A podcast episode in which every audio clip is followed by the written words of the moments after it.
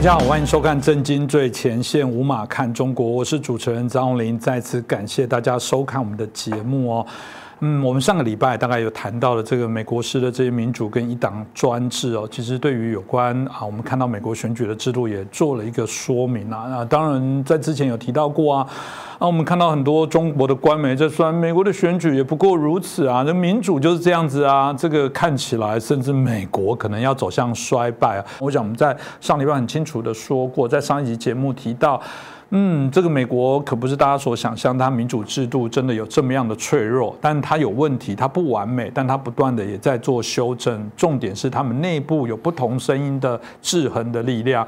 我想这个值得我们好好来讨论哦。那也让我们再来了解啊，我们将从这一次的这个选举，其实可以给我们所有在针对啊中国民主化过程当中想要推动或者开始会被洗脑、开始搞不清楚状况的这些朋友，我觉得可以给他们一些讯息哦，来做了。解哦，那我们今天很开心再次邀请到我们透视中国的高级研究员，也是我们台大的荣誉教授，我们明居正老师，明老师你好。呃，主持人好，各位观众朋友们，大家好。是老师，我想从刚刚来讲，是现在很多中国内部敲锣打鼓庆贺哦，连拜登什么吃过这个啊什么样的什么点心，以前去拜访中国的店，现在都大卖哦，大家都赶快去尝鲜一下，然后认为说哇，这个拜登来了，这个中国就解脱了很多的这种对抗可以减缓。那当然他们会认为，你看还是中国制度较好啊。那中国的制度真的有比较好吗？这个部分老师你怎么？怎么看待中国现在的政治体制？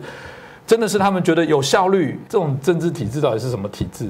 这就像我们说的嘛。那我们上不是说这个他集权有效率嘛？但一旦如果犯错的话，问题就很大。我们后面慢慢说。他什么制度呢？大家都以为说叫一党专政，是一党专政，但是一党专政不是正式的名称，它正式名称叫人民大人民代表大会制度啊，人民代表大会。那么从中央到省到市县，然后到乡镇呢，都有这个设置。所以从中央到地方，那这个好笑到就是他们每一次选举的时候呢，中共都严密掌控。所以有几年，在一九七九年到一九八零年代初期呢，那么修改选举法，修改到什么地步呢？就在选举前跟选举后，人民没有见过这个候选人，候选人当选之后也没见过选民，所以从来没碰过头。搞了几年之后，发现说非常尴尬，哪有这种选举的？然后选民不知道我选谁，然后这个被选出来不知道谁选我，都说这不行，要修改一下。所以修改了之后呢，就有了说选民跟候选人可以见面。可是大家知道候选人怎么产生的吗？你随随便去登记候选看看，说不定你家就出问题了，说不定就出问题了。简单说呢，中国这个刚刚说人民代表大会制度呢，它从中央到地方的人民代表的选举。都受过共产党的严密监控而产生的，所以基本上来讲，显然啦，简单讲还是会说那句话：你只要不要犯错，政府不会找你麻烦啊，应该就是如此啊。所以，哎，怎么会这样子呢？共产党的这种一党专政哦，到底是怎么来的？对，我们刚刚不是讲说，所有选举都是受党的控制嘛？我们先回溯一下这个共产党由来。大家都晓得，共产党是当年马克思创立的。马克思说要创立共产党，因为他说我要发动革命。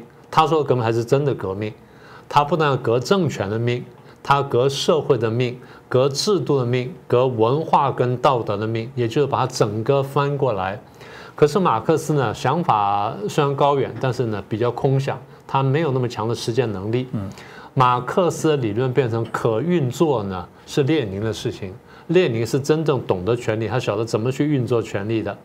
所以列宁说，看了马克思经验之后，他当然不好说。他说，我们现在进入新时代，所以我们要达到马克思当年所说的目的，嗯，我们必须要一个新型的革命党。这革命党呢，一心一意就是为了革命。然后在革命之前呢，要夺权；革命成功之后呢，要改造社会。然后在改造社会同时，要改造个人。所以。简单说就是这个党呢是一个很有战斗力的党，而这个党呢既可以夺权又可以掌权。核心的问题就是，大家说那为什么这个党这么厉害？简单说呢，这党是一个十分精英的政党。但谈到精英的政党啊，我我必须说了，因为毕竟精英这两个字，当然看大家不同的解释。但我想啊，我想在某些时候大家不认为它是太负面的字眼。显然，精英这件事情对民众大意来讲，会觉得老师不好吗？我选出这种念这个很好的学校，或者是看起来比我聪明的人来决定我的命运，看起来是更好啊。这个共产党走精英政党，回过头为什么是，或者是到底它会有什么样的一些问题？呃，共产党定义的精英跟我们不太一样，我们看起来是比较是呃教育好什么的，他不是。我先说为什么精英政党，第一，它人数比较少，它比例比较低。共产党常常讲说，我在一群人里面，我掌握多少呢？掌握百分之五就好了。我用这百分之五去控制另外百分之九十五，哦，这个是很很可怕的逻辑，可是这非常有效。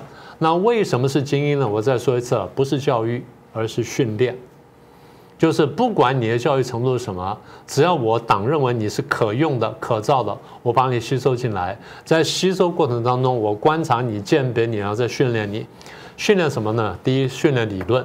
嗯，为什么训练理论呢？我们刚刚不是讲说，马克思说我要革命嘛，要革政权啦、制度啦、社会啦，然后道德、文化、人际关系命嘛。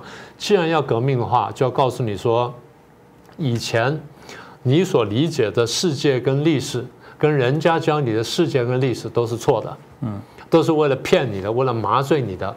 我先告诉你事实真相什么。所以他把他那套论述整个搬出来，所以从理论上先开始训练你。简单说，训练什么呢？第一，训练世界观跟历史观，有一套全新的解释历史的方式，全新去解释跟观察社会的方式，这样你对社会理解不一样了。这第一个。第二，既然理解不一样，就告诉你说，哦，有人是压迫人的，而我们这批人是被压迫的，所以我们要帮助被压迫的人呢，去推翻压迫我的人。所以你要会什么呢？你要会斗争。嗯，斗争呢不只是嘴巴讲讲，他教你如何斗争，然后呢，第一给你理论，第二呢让你去运用，让你真正在日常生活找一些题目去用，然后去锻炼出来。跟斗争相关的呢就是宣传，你因为你要你要去百分之五去掌握另外百分之九十五，你要让百分之九十五要么支持你，要么中立，反对你的只是很少数的，那怎么办呢？没有办法全部都吸收进党。所以我用宣传的方式，用欺骗的方式，让大家认为我是对的，或者不来反对我，或者干脆来支持我，然后反对我的变得非常少。所以斗争跟宣传呢是一体的两面。那么在这这样的再往上走呢，就是掌握群众了。我刚刚不说百分之九五掌握百分之九十五吗？所以这百分之五的受过训练的精英式的党员，他就有有这样能力，然后去组织群众，然后去运动群众。所以他会借题发挥啊，譬如这地方冬天太冷了，然后燃煤不够，那怎么去帮把群众组织起来去争取燃煤？然后这地方你说啊，这个学校里面餐厅呢伙食不好了，怎么把学生鼓动起来、煽动起来，然后跟学校去抗争，然后要求改善伙食等等。所以共产党员具备这些能力，所以理论斗争、文宣跟动员之外呢，他还具备一定的作战能力，真正需要时候还能够动手、能够出手的。所以经过这当然是很简单的这个介绍了，在学校里要教这东西，恐怕得教好几个礼拜，那每个礼拜好几个小时才能讲得很透。所以我现在等着讲的是讲标题，也就是共产党员经过了几年这样训练之后呢，他的确跟一般人是不一样了。那么在共产党人看一下，这个才叫精英，这跟教育程度没有必然关联，而是你是不是接受我的训练，福音我的理论，然后为我而战斗，这个是他心目中的精英。那么这样训练出来之后，还有一个结果就是他对权力的理解比较深刻。什么叫对权力理解比较深刻呢？在一群人当中，随便一群人当中呢，就如果是有组织的话，那很明确有领导；如果是无组织的话呢，会有意见领袖。共产党人进到这个群体当中，第一，他会看见是不是有这种结构存在。如果有正式结构的话，那权力的这这分布是如何？我要怎么在爬的这权力阶梯一层层这样爬上去，最后爬到最高层？那如果没有的话，我怎么样变成权力的核心？我怎么来掌控？所以他对权力的核心，第一认识非常清楚；第二对权力的运作机制认识非常清楚。再来呢，前面训练就发挥作用了。所以用他观察完的结果之后呢，前面受训的这些本事呢，他来夺权。夺权完之后，因为他晓得权力怎么夺到的，他能够掌权。好，那这样子好处就是他得到权力了。坏处什么呢？这样得到权力之后，对权力会产生一种我是我叫做病态式的敏感或病态式的执着。就是他老是担心人家来挑战我权利，老是担心人来夺我权利，老是担心人来害我，所以产生了很怪这种偏执狂。嗯，老师这样讲，我感受很深啊。我记得曾经在呃节目其他的节目那时候，我有访问过老师，我说，哎，老师会不会因为习近平换人之后就不一样了？会吗？我记得那时候说过，可能在他们所养成的这过程，老师刚刚提到过程当中是不会换人的，这种制度是就会让他们这样。所以那个精英的鹰，我觉得应该是。变成老鹰的鹰呢？我觉得他等于是训练很多鹰爪这些精英，然后来控制你。可这样看起来，嗯，共产党基本上看起来战力很强哎。老师，而看起来这个共产党坚不可破，他们从以往训练出的战斗力，这是非常惊人哎。是，那你一比一来说，或一个党比一个党来说，他战斗力的的确比较强，他们也很清楚。而这战斗力这么强，很重要的原因啊，来自于党纪。刚刚不是讲说他这样进来吗？是。呃，中国共产党人常常跟我讲说啊，我们入党不容易。我说我晓得，你们每年两这个一千多万人申请，一千多万、两千万人申请入党，每次能够入党是两百多万，所以大概十分之一或甚至更低一点点。我说我很清楚，我晓得你们怎么挑的，所以你们战斗力比较强，那是事实。但是党纪非常严明，而且严严明到什么程度？到残酷的地步。简单说，我保证我党纪有效，就是你离开这党之后，你什么都不是，你什么都没有。进了党之后呢，你才有可能得到你想要的一些东西。所以依附于这党、参加这党，对这些人来说呢，就变得非常重要。那保证这党这么这么有战斗力呢？核心就我刚刚讲的党纪。那么党纪怎么表现呢？处分，最严厉处分就是开除，就是清洗。所以共产党是阶段式的清洗自己内部，切清洗的方式就是党内斗争，隔隔三差五发动个政治运动。那运动目的什么呢？把上一次运动清清完了，然后剩下的跟新进来这些人再检视一遍，就从上次运动到这次运动当中，你反正跟党违背或不保持一致的，再洗出去。嗯，所以不断洗，不断洗，洗到最后就所有人都必须跟党保持一致，所以残严明跟党残酷的党纪，这么一来呢，导致下个结果就是党内斗争很激烈。党内斗争一激烈化，个人就觉得没有安全感，所以他会依附一个有力量的人或群体。嗯，所以党内斗争常常会形成派系斗争，一斗起来非常残酷。所以这样慢慢走下去，就变成什么呢？就我们说的黑社会，它具备高度的这个这个残酷性，然后高度的凝聚力，然后一叛党一什么东西我就追杀，黑社会就这样对你的，所以这样你就不敢离开他。然后最后一点呢，就是秘密性。所以这样讲下，我们说共产党呢最像黑社会，他们自己也常这样讲，我们是全世界最大的黑社会组织。共中国共产党有多大呢？九千多万，是不是最大黑社会组织？相当于一个国家的人口。哎，讲简单一点，以前我们大家讲说这个党政真好用哦，在台湾以前也会说党政好用，看起来在中国境内有党政还真的是非常好用。这张党政显然是一个他权力。的保障，这权利当然包含这些贪腐腐败的一个所谓的那可以让他可以畅行无阻的部分，是这样吗？老师听起来他们基本上加入都是为了他们这个所谓的啊共产党特性，就是他们对权力执着的这种病态，可以这么说吗？对，那特权部分我们等会儿是说，先会讲回刚刚讲说权力的病态是执着哈。我们刚刚不是讲过共产党的是少数人、少数派嘛，精英嘛，他一开始的设计就是如此。嗯，这第一点，第二点就是。他如果说他自己就只要百分之五的人口，嗯，他看到外面的那个这这些人都不是自己人，对不对？那心态上觉得我不是自己人，所以一旦不是自己人的时候，要么就是我控制你，要么就你会控制我，是。控制到极致的话，那就会杀。所以对他来说呢，他就有一种很强烈的围城心态，他是被包围的。列宁开始就讲说啊，我们是被汪洋大海般的什么什么包围着，他就这么说，也就是他们所看见的世界，他们所看见社会就是如此。所以一旦有这么强烈的围城心态或少数派心态呢，对权力的病态式执着就浮现。什么叫对权力的病态式这个执着呢？害怕失去权力，嗯，要紧紧抓住权力。所以一旦如此的话，夺权过程非常残酷。而夺到政权之后，因为害怕人家来夺权，所以执政也非常残酷。那么要这么残酷执政呢？那就只有靠两个工具，一个是暴政，一个是谎言，就是我们反复讲的。所以我都很好奇哦，到底各国的这些共产党，他们到底杀了多少人，或者为了他们的权利的维护跟捍卫，他们都到底做了哪些的事情呢？所以我们上一集不是讲了说民主政治吗？我说优点跟缺点吗？我说民主政治当然不是一个完美的制度，但民主政治有一个最大优点就是对人民的保障相对比较好。嗯，你不管对人身啦、对安全啦、对财产啦、对自由啦、信仰什么的，它保障比较好。呃，当然保障好就是政府的公权力就比较小，也就是我上不是讲我说公权力被被切割，然后有内外的这约束等等。而中国共产党走到这一步，或世界共各国共产党一旦执政之后，他把所有反对力量都排除掉了，这样没有人能约束他。嗯，所以才是或者说我们说，哎，他在统治的时候经常使用暴力。使用暴力呢，还有两种，一种是肉体上的暴力，一种精神暴力。那肉体上的暴力呢，最极轻则呢就是打啦、抓啦，或什么等等，或侵害等等。嗯，那么在重呢，就就杀人。那那个一般的暴力我先不说，我就说杀人。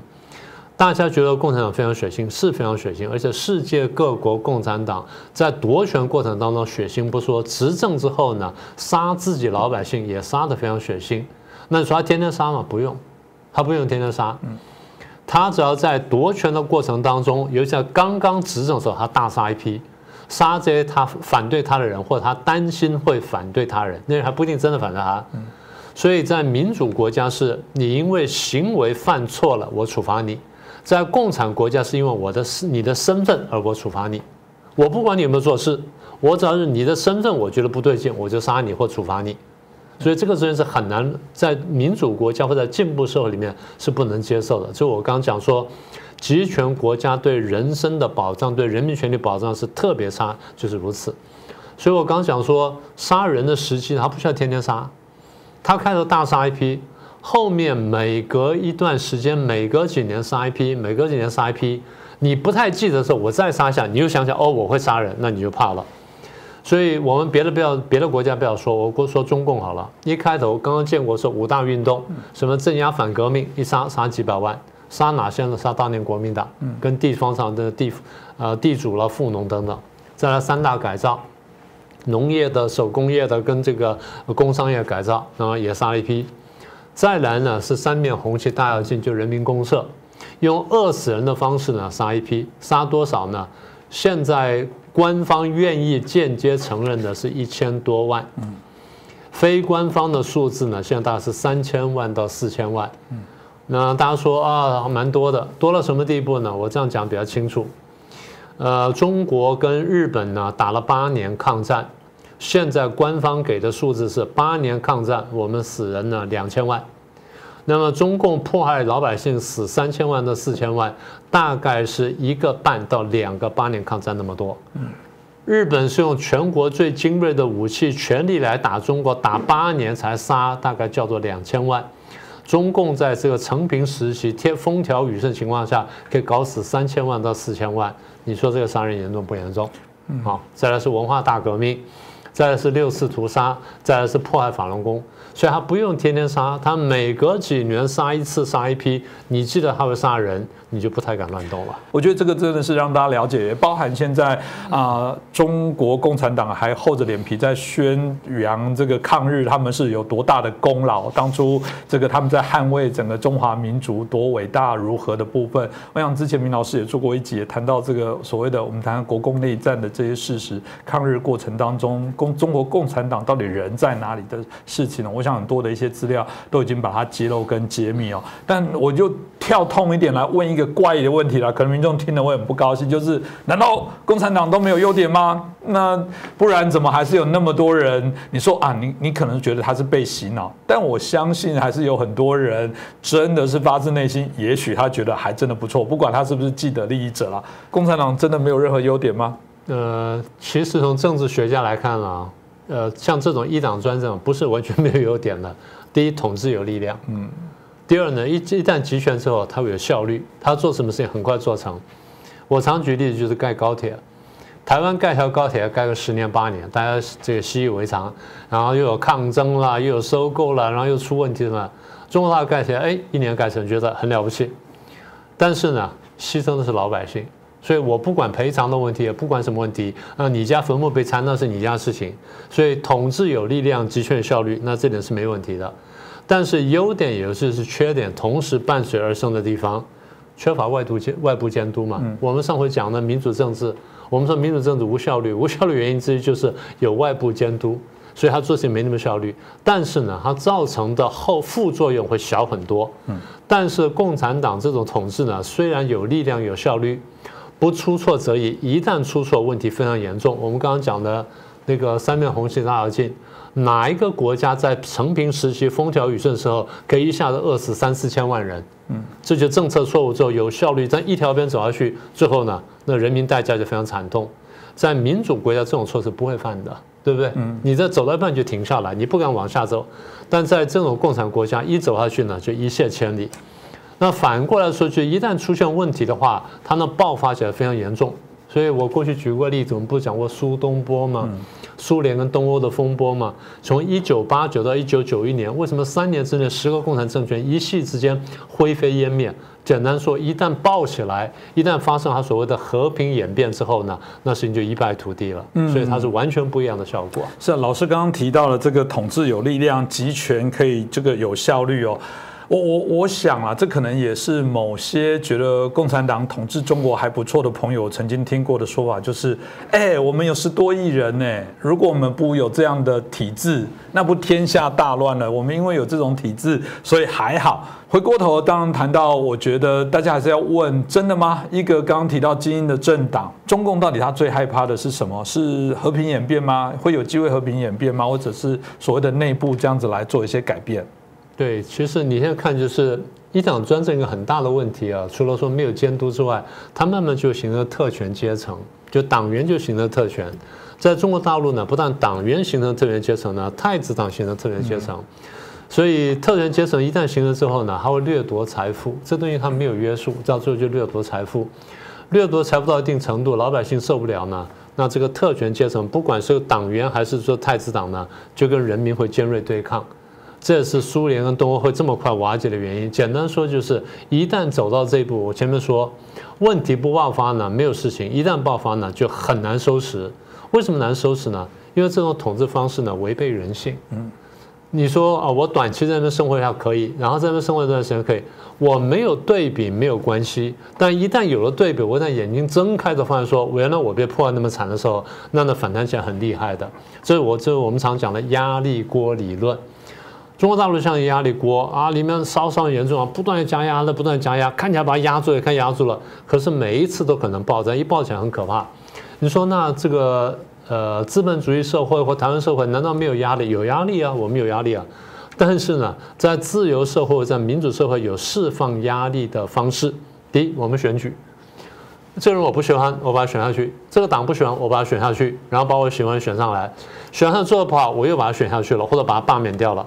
所以，我选举跟罢免的方式，第一可以释放压力；第二呢，我每天看新闻可以释放压力，每天在那边骂嘛，对不对？然后我骂的不够痛快，有人帮我骂，骂的很痛快，哎，我看看呢，我就可以睡觉了。第三，实在不行，我走上街头。嗯。所以选举也好，然后看新闻也好，或走上街道也好，帮助你释放压力，也就是社会上一定产生压力，一定产生人跟人的矛盾。产生矛盾的时候，在资本主义国家或者民主国家、民主社会里面，它可以释放压力；在共产国家里面，你一旦释放，我就压力；一旦释放压力，所以每一次的压力不断累积，我们才说呢，平时看起来风平浪静，但一旦爆发的时候就非常可怕。好，你说选举平和是平和，但哪一天你真的给他选选看，真的放水选选看，好，你说抗疫啊，抵抗这个疫情，好，控制控制很好。一旦爆发了，你看看一发不可收拾，这就为什么苏联跟东欧不爆发者一爆发呢？几个几个一年多几个月，甚至几个礼拜，甚至几天呢，就完全就解决了。所以我们才说把民主国家跟共产国家对比起来，从上集到这一集呢，民主国家我们说看起来是没什么效率啊，看起来是松散的，但是呢还有自我调试能力，然后可以释放压力，对人民保障比较好。共产国家平时看起来井井有条，然后什么事情很有效率，但是不要发生问题。你一旦发生问题，你就爆炸，然后呢回不来。所以我们说，共产主义国家自我调试能力其实是不存在的，长期的生命力其实是没有的，是非常危险的。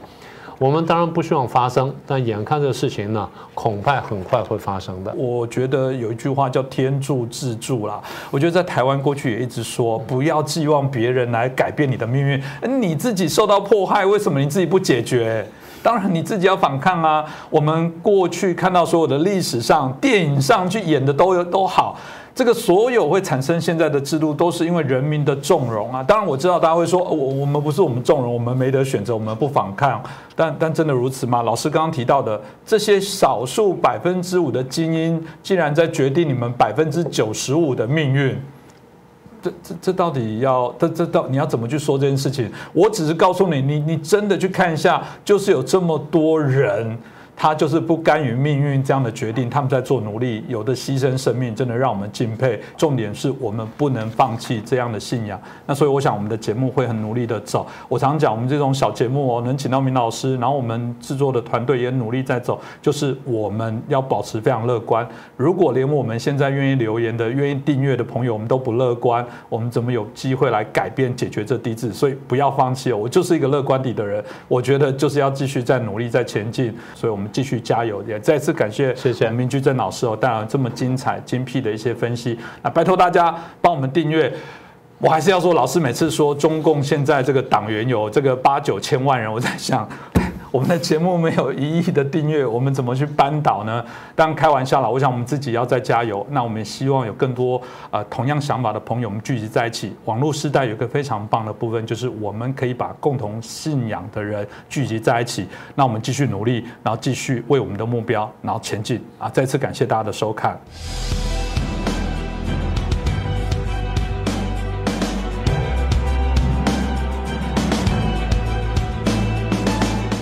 大家好，欢迎收看《震惊最前线》，无马看中国，我是主持人张林。再次感谢大家收看我们的节目哦。我想我们的观众朋友真的非常关心哦。啊，美国大选的这些结果，就待这个看结果如何啊，这值得我们节目后续来关注哦。到底有可能因为啊这次的结果啊，就我们就输了吗？或者是这反而会集结大家更高的关注？我觉得这部分值得我们啊在节目当中好好来讨论哦。那今天我们开心呢，我们再次连线邀请到我们刘仲进先生哦，也是我们的所谓阿姨哦。各位好。是，我想我们一开始就看到这次选举，因为真的很混乱了。我们很好奇，就是拜登未来，您自己在看待呃，跟川普在政策上手段会有什么不同吗？会有哪些的一些改变？您怎么看待呢？这个涉及到冷战后体制的演化本身。拜登是克林顿民主党系列人，他代表着现在的我们差不多已经遗忘，但是在九三年是极其重要的一次转型。与传统的民主党和共和党的差别是由新政左派，又是富兰克林·罗斯福开创的。传统的共和党比民主党更倾向于孤立主义，而民主党更倾向于福利国家和帝国主义。呃，共和党倾向于小政府和孤立主义，这两者是有内在联系的。因为帝国主义的外交政策要广泛干涉海外，需要更大的开支。嗯，而经过里根和撒切尔夫人的革命和冷战结束。民主党跟西方的各主要的左派政党一样，都是面临着危机的。面对共产主义失败以后，如何寻找自己位置的问题，克林顿代表他他的一个回答，他意味着克林顿民主党意味着民主党采取了里根革命的经济政策，转而走向财政保守主义，嗯，放弃了传统的财政扩张主义路线。呃，克林顿总统和基里奇，共和党的基里奇的时代是美美国财政形势最好的时代，这跟两党的相位置改变有关。而在克林顿以后，布什总统政府又推行新保守主义，又是好战的干涉政策，使得后冷战时代基本上改变了位置。民主党的主流又是经验主义建，还包括拜登开始倾向财政，而那。共和党呢，由于帝国主义干涉缘故，反而采取了财政扩张主义政策，使原有党派倾向混乱了。当然，这样的变化本身是在苏联解体以后，美国在世界上垄断垄断军事权，并且推行贸易制啊，才能够得以支持的。这个体制以川普的攻击为标志，也发生了明显的破裂。我们回顾到二零一六年，当时。希腊和奥巴马极力推行的政策是 TPP，TPP 是什么呢？它是一个小范围的排除中国的世界贸易组织，它跟世界贸易组织关系就像北约和联合国的关系一样。联合国本来按它的设计，应该是战胜纳粹或盟军的集体安全，呃，集体安全结构。但是由于苏联跟西方不合作，这个结构基本瘫痪。于是西方又建立一个小范围，只包括美国的世界贸易组织也是这样。它是克林顿民主党时期开创的全球自由贸易组织，但是由于中国不遵守诺言，于是，在奥巴马政府的后期开始策划 TPP。作为一个缩小世界贸易组织，把中国排斥在像北约把苏联一样。这时，川普在二零一六年或者是通过了 TPP 结果，他认为 TPP 的多边机构对美国还是太不利，因为美国的实力它可以单边，而美国在所有的无论是在政治、军事、军财、经济方面都是单方面贡献的，应该减少贡献，执行美国优先政策。经过他这四年的经营，美国不仅跟中国发生贸易，而且跟他的主要盟国也发生贸易。原有的结构不仅是世界贸易组织近乎瘫痪，而且 TPP 的设想也已经基本是，就是没有美国这个最大的参与，其他人的参与变现非常不重要。现在拜登有可能得手回朝，他的班底基本上是克林顿和希拉时代的旧人，啊，他也是民主党建制派。但是，由于过去四年的演变的话，他要在短期内恢复 TPP 结构，确实不可能。由于现在的政结构跟布林代不一样，建派老在这两年中已受到了严重的打击。新生代，无论是民主党还是共和党的新生代，都对后能体制非常不友好的态度。民主党的左派，像 AOC 这些人、桑德斯这些人。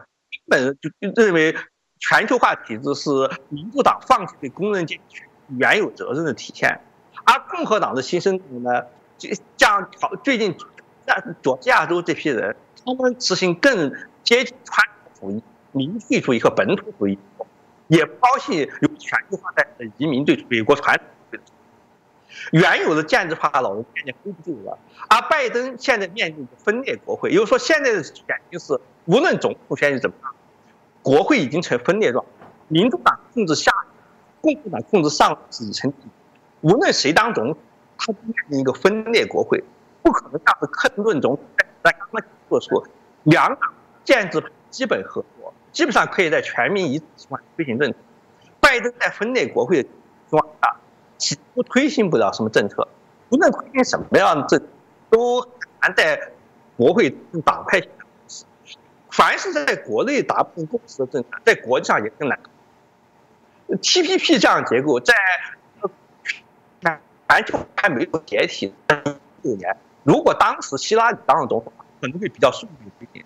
当时的环太平洋各国很少有人拒绝美国的。今天在贸易战已经全面展开，呃，今天美国跟他要。分歧都非常大，而美国国内的反建制力量、反国际化的力量又极其强大，在两党内部都摆不平的情况之下，美国很难制定一个迫使他的盟国接受重启的。所以，我认为拜登像所有美国总统一样，在他当选后的第一年会因袭川普最后一年的，不会有什么变化。然后在接下来寻求共识的过程当中，他会面临着不可克服的困难。他的政令很可能是在白宫和国会两边之间来回打转，形不成统一政策，更不要说形成盟国协调了。目前盟国群龙无首，大多数是倾向拜登反对川普的，因为他们认为川普是诚心想要放弃美国对盟国的责任，而拜登有可能是背负克林顿和奥巴马时代的协调主义。但是我相信他们很快就要就会失望，因为川普有一点是正确的，就是。多边体制的谈判无论如何都是非常耗时间、协调难度更高的。在冷战刚刚结束、全球化的红利还多，大家可以分红分红来弥合矛盾情况下还比较顺利。现在是全球化的红利基本吃尽，成本分摊极其困难。在美国国内，由于受益群体和受害群体的分布已经使美国国内出现严重政治撕裂，任何总统都不能抱。不是美国的威胁，危险推行对外政策，是我认为拜登上台结果。其实川普上台结果也是这样，都是分裂的国家和分裂的社会，推行对外统一的对外极其困难。跟无论跟中国谈判，是跟谈判，都将旷日持久，在一两年内得不出什么结果。二零二二年的中途选举又会使现有的建制派老人或者退休或者失败，使得更加具有党性、更加具有本土性和草根性、更加民粹、更加意识形态的新时代取代老人，然后他们会使国会政治过期受到严重的迫害，使美国呈现出乌克兰和第三世界经常出现，通常认为是美国优越不大出现那种呃非常暴力的斗争，是这些暴力的斗争就有可能跟美国国社会的街头斗争，像 B I 的或者是白人右翼白人民先解放连接起来，使使美国出现九十年代洛杉矶暴动以后最大规模的动乱。这时候的美国将会比二零二二年更难推行政策。当然，经济方面，由于美国在经济的火车头，全球化的逆转和美国自身政策的失败，几乎肯定会使经济危机走遍全世界。所以，这样造成直接后果就是，实际上中美贸易中贸易部分，中国搭搭便车最大程度上受益，几乎可以肯定会在拜登政府任期遭到川普政府任期的更大打击。遭到打击的原因，并不是因为拜登政府对华有善意或者是有恶意缘故，是由于形势本身的严重结果。这个我想，呃，从刚刚这样子老师所提到的部分来讲，应该也很清楚的可以看到。呃，的确啦，大家也跟呃我们呃大概许多的一些我们看一些资料显示了，就是说某些的内容当然会产生一些改变，但大方向的部分，我想啊应该是不会有一些啊所谓的比较呃剧烈的啊这些内容的一些走法。当然，刚刚有提到经济贸易的部分，接着可能就是请教一下啊我们这个啊刘仲进啊老师哦，就是我们阿姨。呃，有人也提到，我记得在之前哦，纽西兰的总理也特别的对于反对川。普对于所谓的单边的主义，他觉得应该还是要维持过去多边的这些相关自由贸易的一些方法。当然，回到台湾，大家会有说啊，蔡英文总统之前也希望啊，台湾加入 T P P 里面来作为相关的一些运作。那大家就很好奇，这个真的多边单边，尤其美国过往对台湾的这样的运作，会是因为这样的一个所谓的拜。登的这个贸易策略的一些改变，真的全球也好，或台湾也好，会因为这样子呃得到比较多的一些利益吗？或者有可能未来反而因为你的嗯这个经济量体太小了，反而有可能被忽略？你怎么看待呢？但我认为台湾现在可以放弃关于 TPP 的想法了，呃，TPP 大概是不会再成功了。与其搞 TPP，不如搞美台单独的经济合作来的迅速而靠谱。TPP 的多边谈判已经是属于。过去时代的精神，在这上面耗费精力，在美国自身政局不稳定的情况之下，呃，基本上不会得出什么结果。嗯，所以从这部分来讲，你认为这个部分是对台湾来说，事实上是不会太有利，就对了。嗯，是的，美国看起来现在是一个非常这个分裂的一个状况，会不会这样子反而是为中国乐于看到它有想要来取代，甚至想要成为这个世界新的这样的一个强国，会是中国所乐于看到的一个现象吗？那这肯定是中国所乐意看到的。这中国的政策一直是制造分裂，利用现在出现的情况，并不是并不完全，或者说主要不是他制造出来的，但是肯定是他乐于利用的。但是中国政策自身也是有严重弱点，就是冷战后的中国是依靠搭全球化的便便车才能够生存的，一旦全球化的便车中断的话，他自己实际上是最大的受害者。所以你也可以说是中国政策存在内在矛盾。努力追求的目的实际上是，呃，要追求改革开放的破产和自身的经济破产，呃，因为水涨船高，只有美国经济繁荣，中国的出口货才能卖到美国，中国才能够得到外汇，才能够滋养它在九十年代基本上破产的经济和社会，呃，全球化逆转，包括中国。白区党在美国极力煽动的各种分裂，结果都将打击美国市场的消费能力。首当其冲的最大后受害者就是全世界最大的低端产品出口国中国本身。嗯，打击美国，中国跟美国地位是不平等的，就像工人和老板一样。呃，工老板有肉吃，工人才有汤喝。如果老板没有肉吃的话，工人就差不多该饿死了。工人受到的打击总是比老板更重。白区长制造出来的美国的纠纷，几乎肯定会使红区本身受到更大打击。但是，呃，中国的政策由于它自身政权性质本来就是具有强烈自杀性的，尽管如此，因此尽管如此，它还是会推行对自身经济和社会不利，但是对自己的政治有利的政策。这也涉及到一个受益者和受害者分配不均的问题。美国社会的分裂是因为全球化的受益和受害落在不同群体内，引起了美国的分裂。而在中国政治体内部。嗯，从改革开放和全球化经济中受益的部分，和极力颠覆西方、追求中国霸权也是不同的政治集团，他们的受害和受益也是不均衡的。可以通过改革开放的失败和中国市场经济的结束，转而推行世界霸权政策，带有军国主义色彩和总体战式世界霸权政策，而使受益集团和受害集团的权力分配发生颠倒，这样表面上。你的政策却在政治动力学上就会变成是完全合理，甚至可能是势所必然。因为美国的经济和社会稳定性动力，使得中国国内支持改革开放市场经济的论据就变得不那么有说服力了。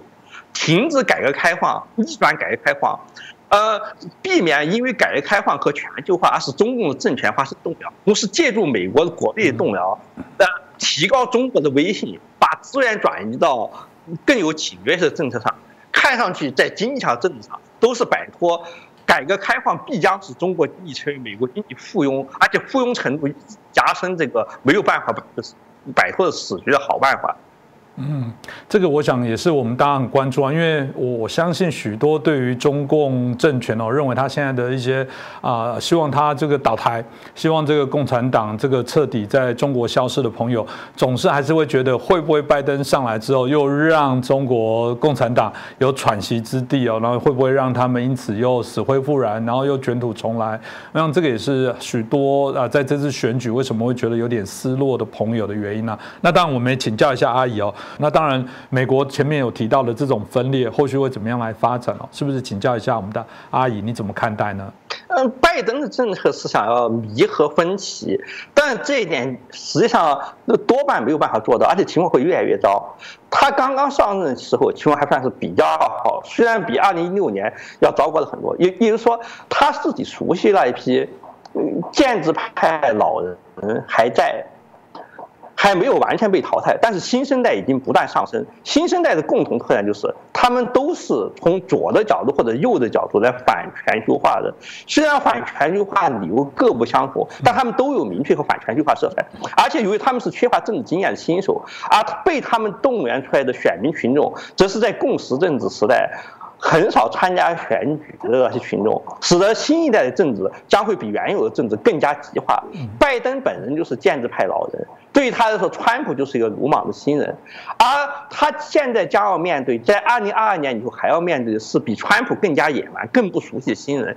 那对于那些新人，他既不熟悉，也没有关系可拉，他们也不习惯于原先华府政治家的勾兑方式，所以政治撕裂必然会更加严重。而拜登手里面没有足够的。资源可以弥合分歧，所以他的主观愿望和即将面临的形势是高度不配不配套的。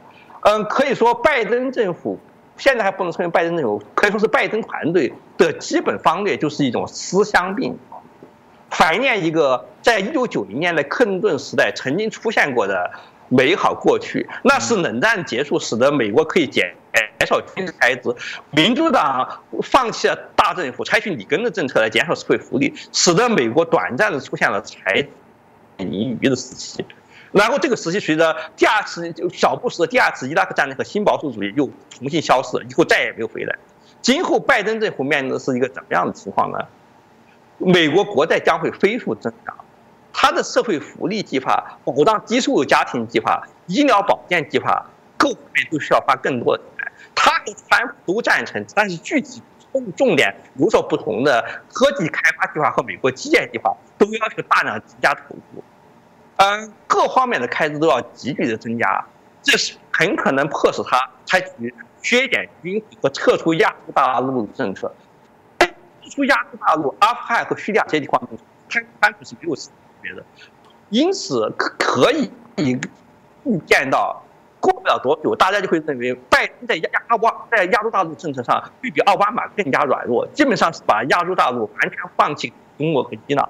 因为美国已经力不从心，不可能再脱线来了。另一方面，在美国国内情况，没有政治经验的新人，把大量的没有国会斗传统习俗的群众带进了政治当中，这是是共识政治弱点造成的。共识政治意味着两党建制派很容易妥协合作，双方的观点没有重大差别。这样一来，就会有大量的选民投谁都一样，不参加选举。那些觉得无论哪一个党代表不了我的利益，而我的投票又改变不了两流派意见人，逃避选举，导致了低投票率。而川普主义导致冲突，迫使两党都向极端派开路。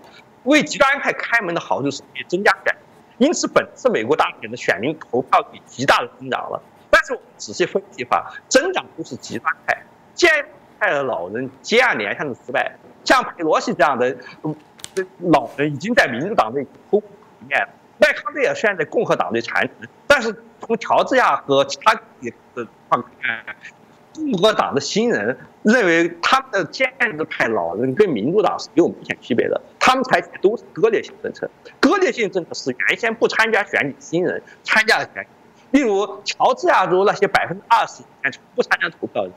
突然投站出来投票支持民主党，而共和党建制派和激进派的分裂，再加上民主党这些选民动员措施，使得深蓝的呃，总部乔治亚史无前例的背叛共和党，投向了拜登一边，给川普一个沉重的打击。这只是未来美国即将出现的分裂的征征兆，进一步的政治动会在二零二二年出现出来。加上又有大批老人，像加州的弗恩斯坦这样的老人退休，接替他的人必定是更加激烈、更不妥协新人。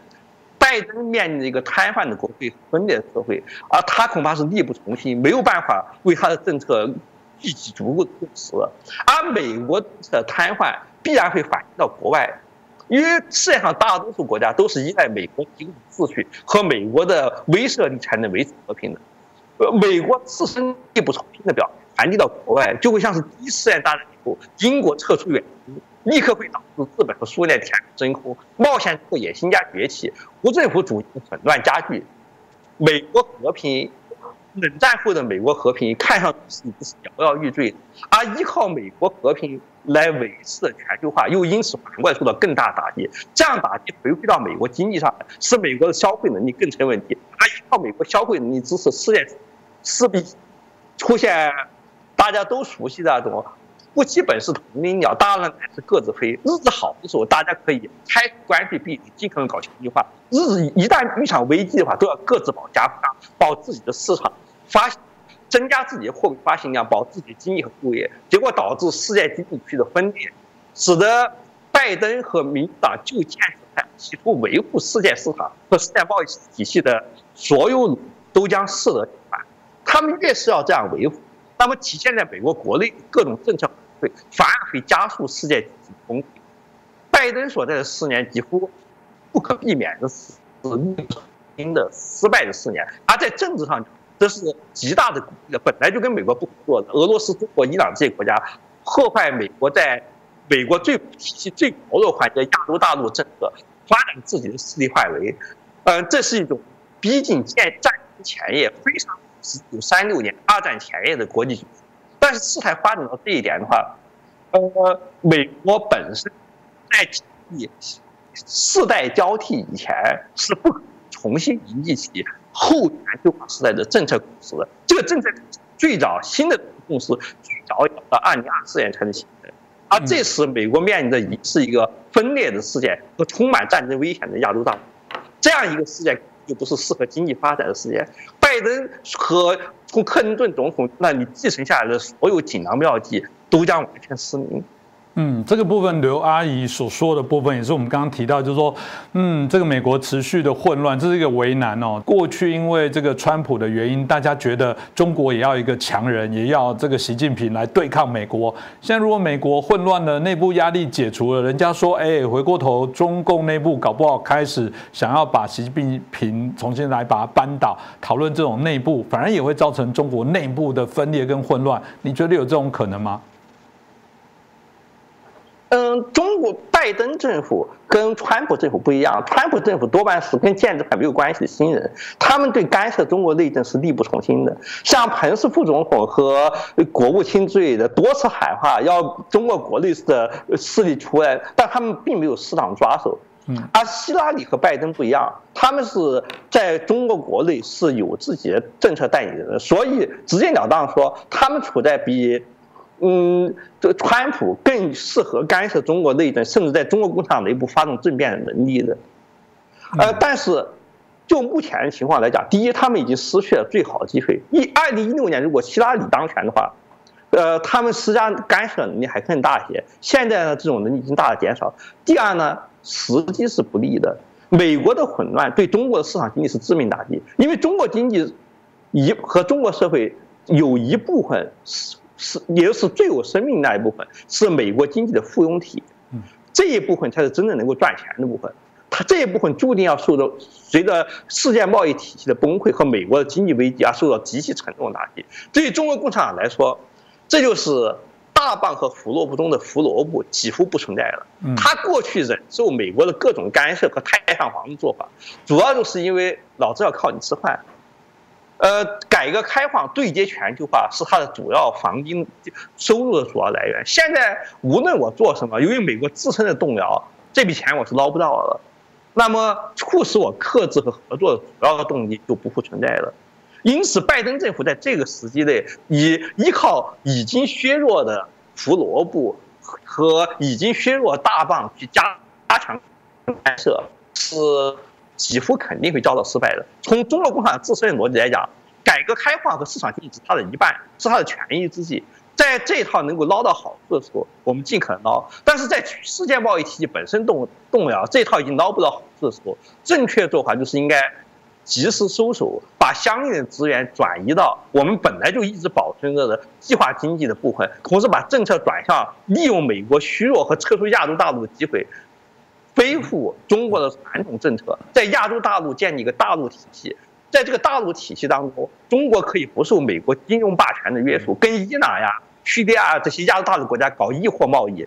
使中国在美国经济受到打击情况下卖不出去那些出口产品，找到新的销路。同时，在这个体系当中，中国可以取代美国，充当这个体系政治和经济上的老大。既在政治上来讲瓦解了美国霸权的内陆部分，又在经济上使中国避免，比如说跟墨西哥或者泰国或者厄瓜多尔那样，由于美国经济受到打击而受到致命打击，自身无法恢复。却能够规避世界经济危机，而自给自己找新的出路。无论从政治上和经济上来讲，这都是极其有利的做法。所以我相当肯定，他们这是他们必然会采取的出路。嗯。是最后一点时间，我忍不住还是要问一个问题。我知道这个阿姨您的这个粉丝哦，那或者是我们震惊的这些呃忠实的观众哦，还是对这次选举当然会觉得过往对于一个嗯出现了一个美国的总统，对于中共政权的看透，然后对于这个中国这个共产党政权，希望去把它给这个打击，甚至把它视为主要的敌人，总是看目前为止的选举有点失落。针对这次选果，不管如何，要怎么样提醒他们，给他们一些建议。呃，现在中国自由民主已经变得完全不可能了。如果以前还可以抱一些幻想的话，现在这些幻想就要完全破灭。培养利用世界贸易推行市场经济，培养中产阶级，然后通过中产阶级推动民主的想法，实际上本质上讲就是美国秩序输出。在美国自身的秩序输出发生动摇的情况之下，就呃依靠改革开放对外贸易形成的中产阶级很快就会破产。呃，即使他们原先有任何政治欲望的话，今后他们的政治上会沦落到微不足道的地步。同时，由于美国自身的灯塔形象，在大萧条和经济动荡也受到严重，他对即使对自己的号召也会大大削弱，几乎不可能阻止习近平结合了共产主义和中华民族呃，我们可以称之为是资大退主义的新的意识形态政权体制。这个政权组合可以扩大列宁党原先支部，把原先列宁党在外的大的大以中华复兴结合到列宁党内部，把市场经济获得资源加以组合使中国自己挑战以恢复方式回到，而不是通过上在经济上、政治上。都不可救药的日益一步一步的陷入美国附庸国的境地，特别是在现在继续做美国的附庸国，在经济上已经捞不到的情况之下，这条路线就显得越来越大部分中国人都是抗拒不了这一套，所以习近平以后肯定会用这一套收买人心，然后把积蓄起来的力量，把将以建立。一个中心的呃平行于西方的国际贸易体系，国不是国际政治经济体系，这个你跟西化的冲突，这个几乎是不可避免的。嗯，我想这个部分今天也谢谢我们阿姨哦，刘忠进啊先生啊，帮我们做一个非常清楚的一些分析，从美国大选目前截止，后续可能的相关的一个发展哦，那也跟我们做了一些分析哦。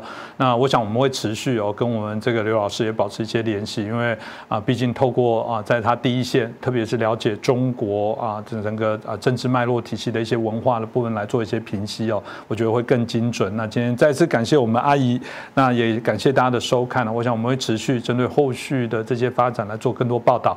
我们相信总有一天一定会达到我们所期待走到的一个目标。那再次感谢阿姨，也感谢大家的收看。